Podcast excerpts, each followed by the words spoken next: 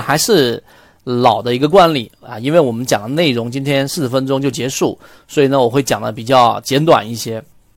大盘到底现在是什么样的一个情况？是风险还是机会，还是这一个平衡？大家认为现在机会大于风险的，回复一下八八八；认为这个风险大于机会的，回复六六六；认为平衡式的，回复零零零。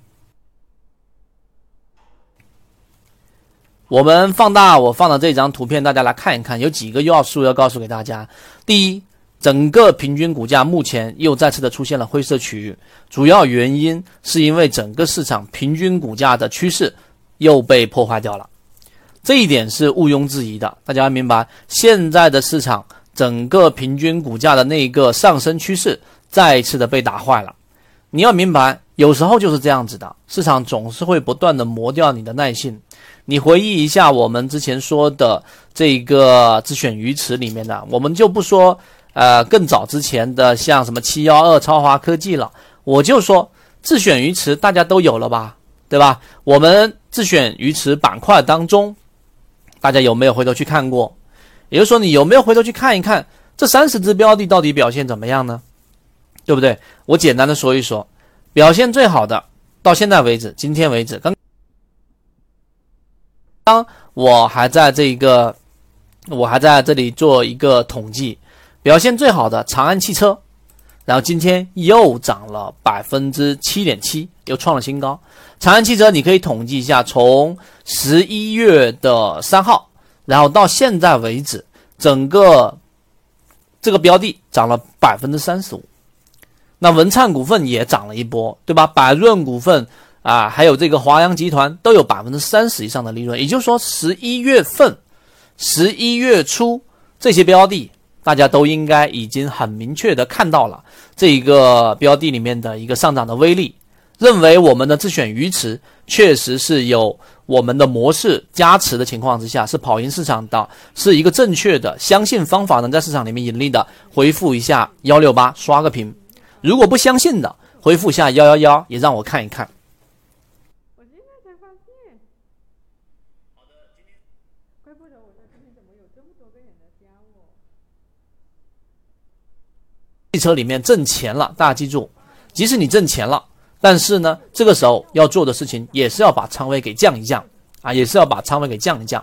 这第二点，第三点，如果你了解了啊，综合评估下来之后，你知道市场趋势现在出现风险了。我们说过，对灰色区域要有信仰，所以呢，你现在千万不要着急于，哎，我要先于市场满仓，这是不行的。第二个。资金再次的佐证了我们的观点，这个趋势上的破位不仅仅是因为哎一部分的权重占比比较大的标的拖累的，不是，是因为市场确实资金是非常的萎靡，你成交量你也看得出来吗？第三个，就现在市场的赚钱机会怎么样？现在赚钱机会并不高啊，大家可以放大来看一看，现在整个横向样本里面的中线赚钱机会是达到了百分之四十，短线是百分之十一点八。也就加起来是百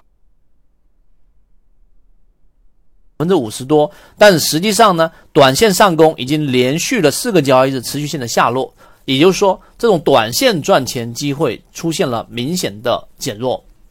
所以综合下来，我们要做的自选鱼池的标的，你也可以看得到，涨幅比较好的一定是那些啊有控盘的。第二，一定是散户数据大幅减少，散户筹码大幅减少的比较密集的，所以总结下来，大盘现阶段来说，大家一定要耐心的等待。我们说这一个黎明来前的这个黑暗，这一点大家一定要明白。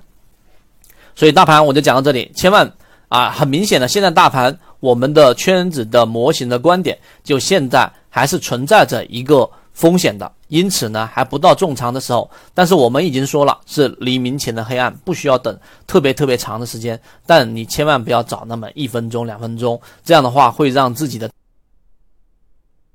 整个操作心态会出现问题。好，这个话题我就不一直去讲了，我就不一直去讲了。那有人说，我看到有人问了，这个自选鱼池怎么获得，对吧？然后可以找管理员老师问一下，可能是第一次进来直播间的，因为今天周末嘛。我一直强调给大家放轻松一点，因为你会发现，呃，有兴趣的，我再次提醒大家，有兴趣的，你回到二零一九年的这个时间段，记住，二零一九年的一季报，也就一到三月份的我们的例行进化课，和二零一九年现在十月份之后的十一月份的三季报公布的这一个时间段，我们的例行进化课，你会非常惊讶的发现，我们当时很多标的跑出了很长的利润，就像现在的我们说的文灿，我们现在说的华阳等等。那好。第二个话题，我把这张图片发出来给大家看一看，因为我们怎么准备课件，我拿的这一个是什么呢？这个是我们的这个架构师第七次会议的其中的一些图片给大家。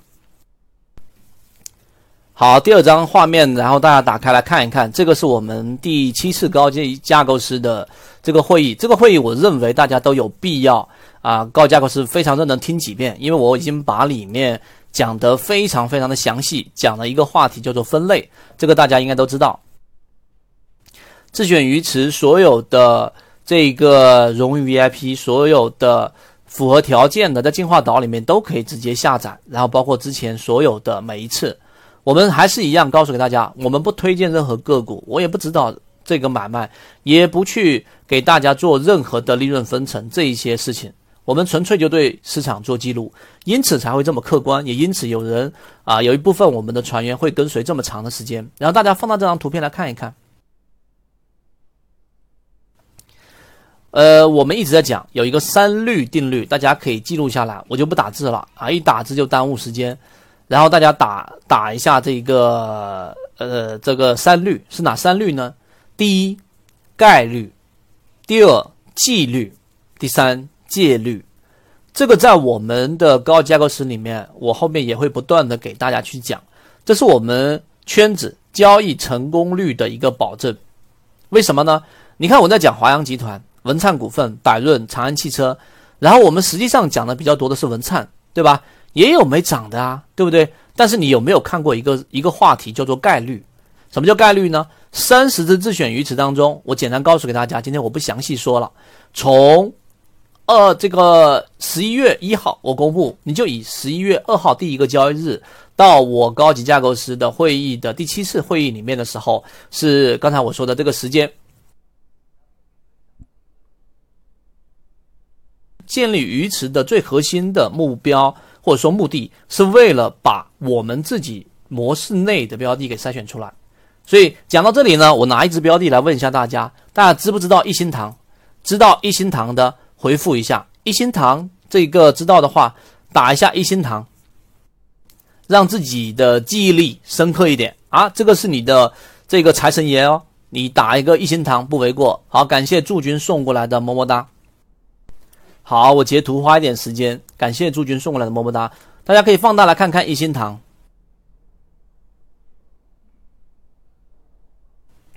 一心堂有什么特别吗？对不对？如果稍微用心一点呢，就会发现，实际上我们在三季报的鱼池当中，已经逐步逐步的把益丰药房给淘汰出来了。啊，大家要记住，我每次讲例行进化课的时候，时间关系，我不可能在每一个点上都去拓展。但是你把关键记录下来，例如说，我们前面做了一篇文章和非常重要的一个很长的音频，是我录制的。如果你没听过，你找管理员老师问，这个药房四大标的。啊，你找那篇公众号的文章和那个音频里面，我专门给大家去解读了所有圈子里面所有任何人，对吧？啊，只要你在圈子当中，无论你是哪一种类型的，你都可以去看到这个我们那个文章和音频里面四个标的：益丰药房、老百姓，对吧？益心堂，还有一个大森林，四个标的。那么益丰药房。从我们的二零一九年已经涨幅，益丰药房涨幅已经非常非常高了，现在也没怎么跌，而且还在不断修复，但是性价比已经不高。那我们为什么没有去讲大参林？为什么没有讲老百姓？对吧？那我们现在自选鱼池里面仅仅留下了一个一心堂。那大放大的一心堂，我来给大家说一说为什么是它。用这个标的来整理我们的模型。首先第一个一心堂，大放大这张图片来看啊，今天就给大家讲，继续讲方法。首先它是一个。一直在半年线以上的标的，算是比较平稳，这是第一点。第二点，它的散户数据还好，对吧？三季报大家也看到了，散户数量略有增加，但是呢，在整个二零二零年的一季报跟二季报里面，累计减幅达到了百分之三十左右，也就是散户数量减少了百分之三十。如果你要看具体的数据啊，然后呢，我告诉给你，也就是说，在二零一九年年末有两万两千三百八十九名股东，然后呢，随着它的不断下跌和调整，到最低的时候是在二零二零年的二季报，然后呢是只有一万六了。两万二到一万六，对吧？这里面整整减少了啊六千名股东，那很明显筹码是增加的，这是第第二个原因。那所以这里面小幅增加的散户呢，是因为趋势所导致的，所以这一点大家明白。好，这一点明白之后呢，我再告诉给大家，为什么一心堂会不断的出现在我们的这个自选鱼池当中。